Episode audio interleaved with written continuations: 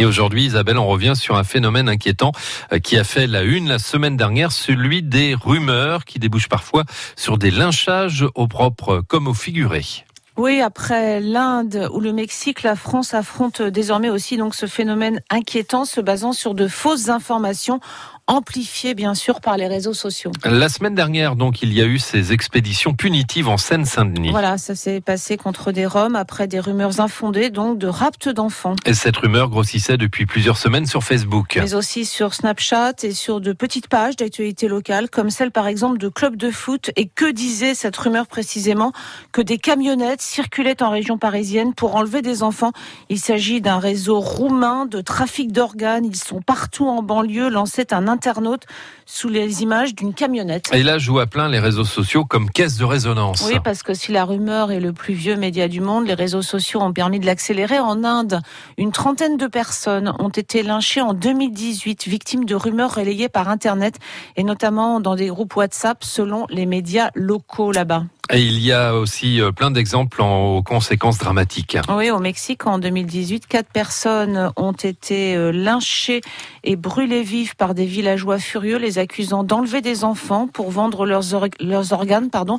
Une accusation jugée fausse par la police. Au Brésil, une femme euh, a été lynchée en 2014 après avoir été confondue avec une supposée kidnappeuse d'enfants à la suite de la publication d'un portrait robot sur une page Facebook locale. La rumeur de ces dernières semaines en Seine-Saint-Denis mélange en fait, Isabelle, plusieurs légendes urbaines connues. Oui, selon Aurore Van de Winkel, docteur en information et communication, et spécialisée dans l'étude des rumeurs et légendes urbaines, le kidnapping et l'enlèvement de jeunes filles dans les lieux publics, c'est une grande peur des parents de tout temps, mais aussi le vol d'organes. En fait, les gens sont bombardés d'informations, ils veulent protéger leurs proches d'un seul clic. Voilà, d'un clic de souris et finalement, comme avant, par le bouche à oreille, ils partagent l'information, mais beaucoup plus vite. Bombardés d'informations, ils ne vérifient pas. Alors en France, il y a eu dans le passé des rumeurs importantes. Oui, il y a 50 ans, se répondait à Orléans la rumeur qu'un magasin de vêtements tenu par des juifs droguait ses jeunes clientes pour les envoyer sur des lieux de prostitution.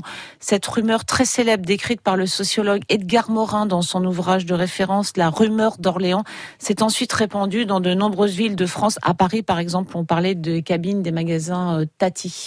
Et ces dernières années, c'est plutôt la camionnette blanche euh, qui est devenue un classique de la rumeur sur Internet. Oui, en France, comme en Belgique, signalée ces dernières années à Nîmes, en Alsace ou en région parisienne. Elle fait planer cette camionnette la menace d'enlèvement sur les enfants, semant la panique parmi les parents.